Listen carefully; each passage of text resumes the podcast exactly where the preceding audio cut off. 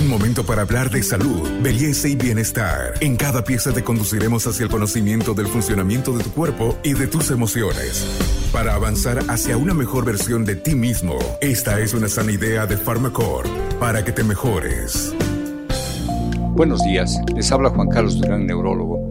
¿Puedo programar o cómo podría programar a mi cerebro? ¿Cómo logramos que estas conexiones neuronales sean cada día más eficientes y le den no solo más conocimiento, sino una larga vida a nuestro cerebro, doctor Juan Carlos? Muy bien, gracias Carmen. Mm, me gustó mucho cuando usted dijo esto, si podríamos programar a nuestro cerebro como una simple computadora y es interesante porque creemos que la computadora es lo máximo, pero ¿quién ha generado eso? El cerebro. Entonces hasta ahora no tenemos nada que sea superior a nuestro cerebro. Y voy a asimilar de una manera muy diferente eh, cómo podríamos nosotros ver si nuestro cerebro es posible de modificarlo en su funcionamiento. Y voy a irme a, una experiencia que cuando viene una mamá con un niño que esté enfermo, vamos a suponer que ya debería estar caminando y no está caminando, y fue a un médico y le dijo, bueno, mire, su hijo va a estar así, va, va a quedarse de esta manera, y le pintó un panorama un poco negro.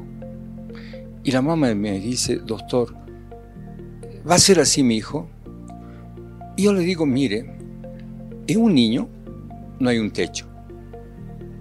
O sea, el desarrollo de ese cerebro no tiene un límite, no puedo yo limitarlo. Y más aún, ese cerebro puede y debe, de acuerdo a una estimulación, desarrollarse mucho más. Partiendo entonces de este principio, nosotros podríamos afirmar que el cerebro puede ser modificado en su evolución. Cuanto más estimulación nosotros demos, mayores zonas de desarrollo vamos a tener. Se han hecho experimentos en animales y se ha visto casos clínicos donde, por ejemplo, eh, la ceguera de un ojo, que se dio por cualquier circunstancia en un tiempo de la evolución de ese niño, y se analizó el cerebro y se vio que como no llegaba información, entonces el área donde se proyectaba este ojo tenía una menor eh, proporción de corteza cerebral. Y por otra parte, también se ve de una manera interesante que ahora, por ejemplo, que yo estoy hablando, el área de mi lenguaje ha desarrollado ahí y el área de mi memoria ha desarrollado un mayor número de sinapsis un mayor número de dendritas, o sea, arborizaciones, ha hecho que inmediatamente mi neurona prolifere sus prolongaciones y contactos y aumente la producción de neurotransmisores en el lugar donde yo ahora estoy elaborando este pensamiento y estas ideas que les estoy expresando. ¿Y qué se llama eso? La neuroplasticidad. Entonces la neuroplasticidad cerebral nos permite a nosotros poder eh, mejorar por una parte, desarrollar por otra parte conexiones y número de, de dendritas o prolongaciones. Sí, es cierto, porque imagínense que nosotros aumentemos el número de neuronas. No podríamos porque nuestro cerebro, o mejor dicho, el cráneo, es inextensible pero ¿podemos nosotros mejorar? Sí, no necesito aumentar el número de neuronas, lo que voy a hacer es mejorar o aumentar el número de conexiones y mejorar el funcionamiento sináptico. Voy a aumentar el número de neurotransmisores y voy a aumentar el número de receptores. Y entonces en ese momento esa zona va a comenzar a trabajar mejor. Y voy a generar además cambios en mis genes, voy a cambiar la información genética del DNA que tengo y es ahí donde se va a producir mi memoria a largo plazo. Este podcast es una sana idea de Pharmacorp. Qué increíble, o sea, lo que les estoy hablando ahora, por ejemplo, es la recolección de una información que había leído hace cierto tiempo respecto a lo que es la neuroplasticidad y cómo funciona el cerebro en un cierto momento. Estoy utilizando, entonces ahí estoy nuevamente en mi área de memoria, he hecho que las neuronas proliferen, mejor dicho, aumenten el número de neurotransmisores y terminaciones para poder yo recordar esta información y al mismo tiempo en mi área del lenguaje voy a programar eh, lo que estoy hablando y aumente también la actividad. Y podemos ver, como en alguna vez eh, mencionamos, mediante una resonancia magnética funcional. ¿Y qué se denomina todo esto? A todo esto entonces podemos dar en el futuro, lo que estoy haciendo yo como ser humano es tener una reserva cognitiva. Cuanto mayor estímulo tenga, voy a tener mayor número de sinapsis, voy a, voy a poder elaborar la neuroplasticidad cerebral, voy a poder reprogramar, inclusive si yo sigo trabajando más, puedo hacer que otras neuronas funcionen mejor. Supongamos que yo soy diestro al 100% y por alguna razón me yesaron, tuve un, golpe y no puedo manejar la mano derecha y va a durar mucho tiempo, durante unos tres meses. ¿Voy a estar como manco? No. Esta mano izquierda va a comenzar a adquirir la, las características de poder manipular la punta bola, voy a poder apoyar y puedo escribir. Sí, no soy diestro, ahorita vamos a tratar, voy a escribir, por ejemplo, mi nombre y caramba, está un poco tembloroso. Sí, Juan, estoy escribiendo. He logrado escribir, no, tendrá no tuvo la misma destreza que la mano derecha, pero estoy escribiendo y si yo estuviera ensayando varias veces, ah, miren qué bonito, si pudiéramos verlo, puedo, sí.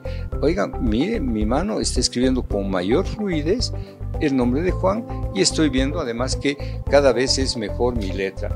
Entonces, he logrado que mi cerebro pueda, en áreas que habitualmente no hacen esta actividad, pues mejorar. En unos cuantos ensayos he logrado. Y si voy a seguir ensayando, pues voy a tener mucha más actividad. Doctor, y aquí nos viene una pregunta muy eh, contextual ahora. Eh, la inteligencia artificial, todo el mundo la cuestiona, dicen, nunca podrá una máquina superar el cerebro. Y evidentemente muchos ingenieros, investigadores intentan imitar el funcionamiento del cerebro, pero con esta reprogramación, donde además vemos una capacidad cerebral infinita, jamás alcanzará ninguna inteligencia artificial alcanzar la capacidad cerebral si nosotros la estimulamos o reprogramamos constantemente, doctor. Es una verdad, eh, pero pongamos a, a un lado y veamos con una, no sé, cierta imparcialidad. Eh, yo no podría tener la biblioteca que tiene el chat, ¿no es cierto? Porque me llevaría más de una vida leer toda esa información. Pero también es inútil, pues, que voy a tener yo una biblioteca? ¿De qué me va a servir? De nada. Yo lo que necesito es que mi cerebro sepa funcionar. Y esa máquina no. Esa máquina tiene un número grande de información, ha sido programado para hacer una serie de actividades, pero probablemente no podrá pues plantar un árbol, ¿no es cierto?